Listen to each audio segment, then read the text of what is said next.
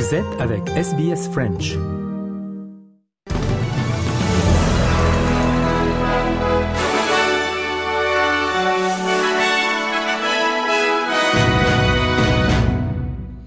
Alors que la campagne pour ou contre une voix autochtone au Parlement s'intensifie à l'approche du prochain référendum, le Premier ministre Anthony Albanese reste convaincu que les Australiens voteront oui. Les Australiens sont descendus dans la rue ce week-end pour se joindre aux marches officielle de la campagne du oui, soutenue par des rockstars dont Paul Kelly, Peter Garrett, Dan Sultan, Missy Higgins, Bernard Fanning, Spider-Bait et John Butler. Les électeurs se rendront aux urnes le 14 octobre prochain pour voter oui ou non pour une voix autochtone au Parlement.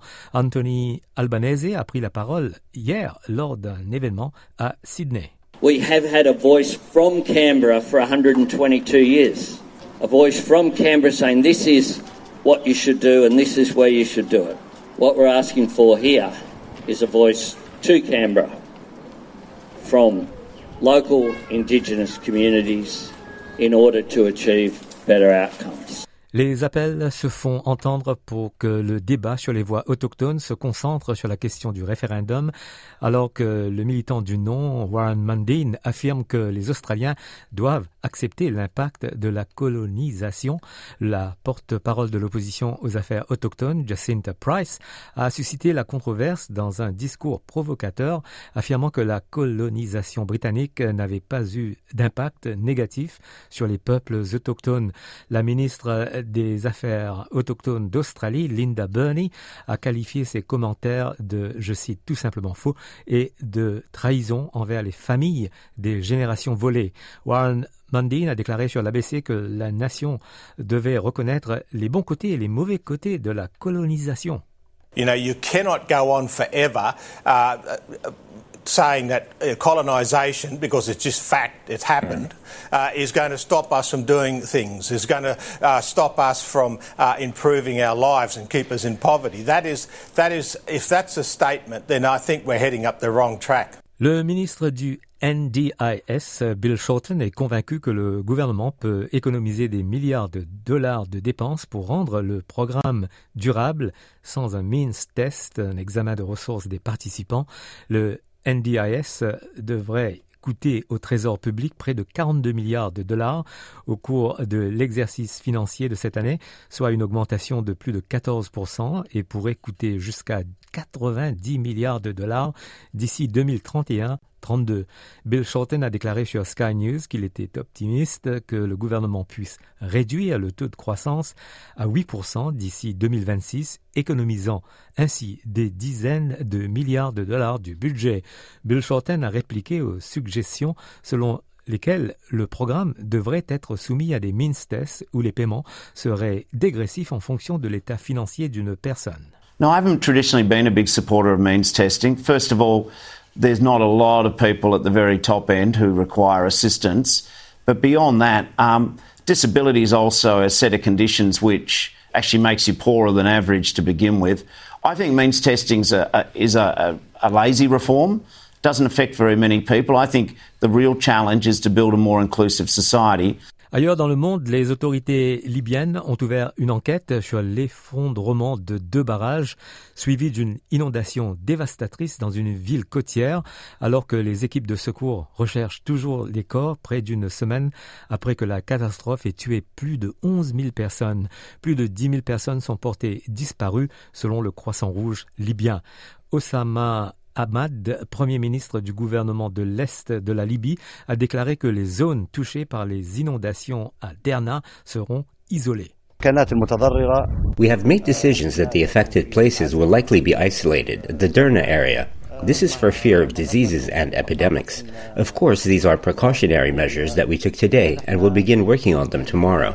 But we do not want people to be intimidated by this issue because this issue is, of course, a routine precautionary measure out of fear for people and to preserve their safety. We will give room to the public prosecution because the public prosecution came today and began collecting evidence. Les chefs de la défense de l'OTAN sont réunis à Oslo pour plusieurs jours de réunion afin de discuter du soutien à l'Ukraine et d'autres questions régionales. Ces réunions ont lieu alors que les forces ukrainiennes continuaient de progresser lentement en franchissant les lignes russes dans le cadre d'une contre-offensive qui ne s'est pas déroulée aussi rapidement qu'espérait initialement l'amiral Rob Barr des Pays-Bas, président du comité militaire de l'OTAN, affirme que des progrès sont réalisés, quoique lentement. Every day, the Ukrainian armed forces are gaining ground on the battlefield. Every success is one step closer to victory. And even though the Russian leadership is unfortunately more than willing to let both their own population and the Ukrainian people endure senseless suffering, Ukraine will outlast and outperform them. And we will help them every step of the way. Le Mali, le Niger et le Burkina Faso ont signé un accord de défense collective promettant de se venir en aide mutuellement en cas de rébellion ou d'agression extérieure. Les trois pays d'Afrique de l'Ouest sont dirigés par des juntes militaires. Reportage Sébastien Nemeth pour RFI. Les trois États promettent de s'entraider en cas d'atteinte à la souveraineté et l'intégrité de leur territoire. Cela pourrait être considéré comme une agression par les autres membres qui devront apporter assistance et secours, mais surtout qui pourront employer la force armée en cas de nécessité, dit le texte. La collaboration concerne aussi la lutte contre le terrorisme, la criminalité organisée, mais également les rébellions armées. S'il est dit que la voie pacifique est privilégiée, là encore, l'emploi de la force est présenté comme une éventualité. Cette entraide vaut en cas d'attaque contre les forces de sécurité, les navires et les avions des États membres à l'intérieur des pays, mais également à l'étranger. Avec cette charte, les trois juntes cimentent un peu plus leur coopération. Le 31 juillet, elles avaient déjà refusé d'appliquer les sanctions de la CDAO contre le Niger, sanctions jugées illégales, illégitimes et inhumaines. Les trois pays avaient averti qu'une intervention régionale armée serait considérée comme une déclaration de guerre. Le 24 août, Niamey avait même signé des ordonnances autorisant les militaires maliens et burkinabés à intervenir au Niger en cas d'agression. En France, euh, la Tour Eiffel ouvre ses coulisses aux visiteurs tout ce week-end à l'occasion des Journées du patrimoine. Reportage Elisabeth Lequerret, RFI. Bonjour, bienvenue à la Tour Eiffel, bienvenue dans les entrailles de la Tour Eiffel.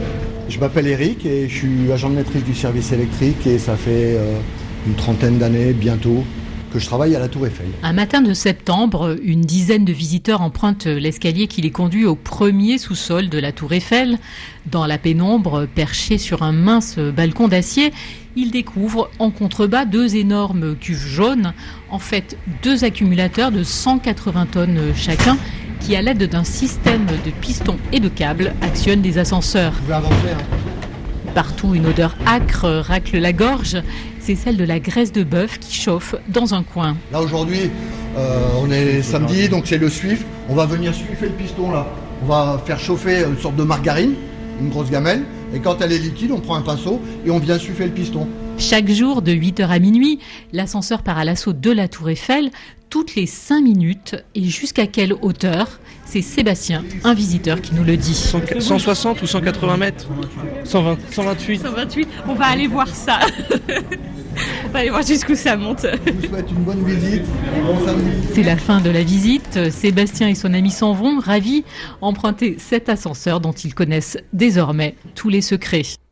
Et voilà, fin du journal de ce 17 septembre. Vous voulez entendre d'autres rubriques comme celle-ci?